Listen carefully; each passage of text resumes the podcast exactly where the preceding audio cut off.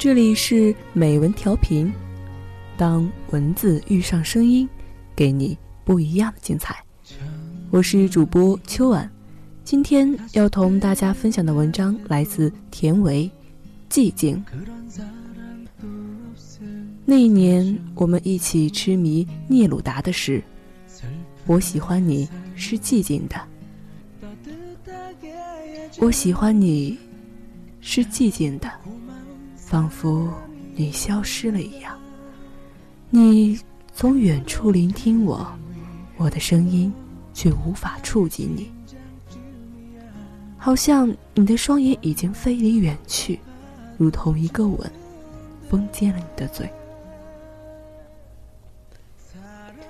我们反复读着这样美丽的字句，深深沉浸其中。我们想，原来爱是这样哀伤惆怅的缠绵。那一年，我对你说：“未来，我若爱上什么人，便只会远远的望他，而不靠近，不与他说一句话，不交汇一处眼神，不在他的记忆出现留下任何的痕迹。我将沉默着爱他，在他的全然不知中。”你笑。你问我你能做到吗？我没自信的摇摇头。毕竟，我曾是那个大声宣布要将他的回忆全部霸占的女孩。我爱，于是我贪得无厌，于是我容不得任何的疏忽和瑕疵。我总是爱的自私而贪婪。而今我却说，要沉默的去爱一个人。我怎么会甘心？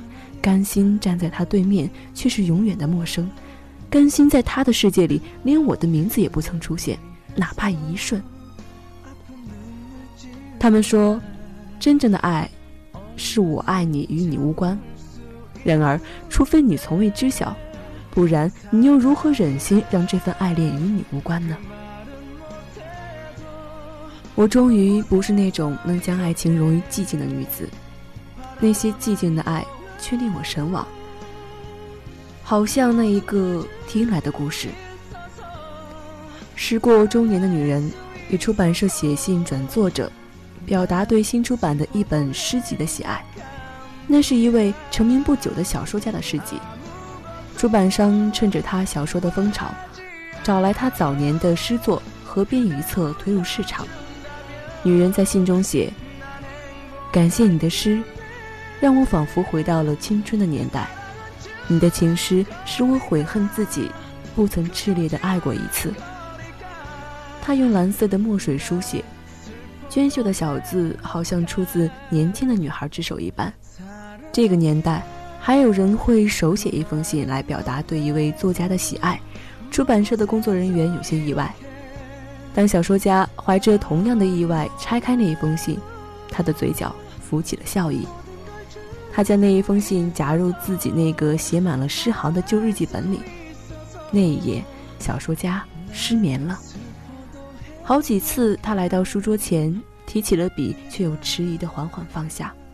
他想给女人回一封信，却终于没有回。他醒着，直到天光亮起。最后，他拿出女人的信，在页尾的空白处写下。你永远不会知道，那些诗都是为你写的。从他展开信纸的那一刻，便认出了那熟悉的自己，结尾的署名更令他一心怅惘。小说家将一切的爱埋藏了，用最寂静的方式爱着。女人读着诗的时候，会感动，会流泪，会记起自己如花的青春，却不会知道那一份寂静的深情。事实上，他从不知道小说家，甚至没有听说过他的名字。那一年，他只是隔壁班一个默默无闻的男孩。有时我羡慕那个女人，有时我又为她遗憾。但也许，寂静的确是爱情最美的样子吧。是否在你的青春里，也有一个寂静的人？在人群之中，将你的所有悉心珍藏，是否也有一双你从未察觉的眼，跟随着你，让你就这么轻易的将他所有关于青春的回忆霸占？就让这寂静的爱成为一生的秘密，归于尘土；或者，直到某天时光老去，有什么人会对你说起他曾经爱你？这里是美文调频，我是主播秋婉，感谢您收听，我们下期再见。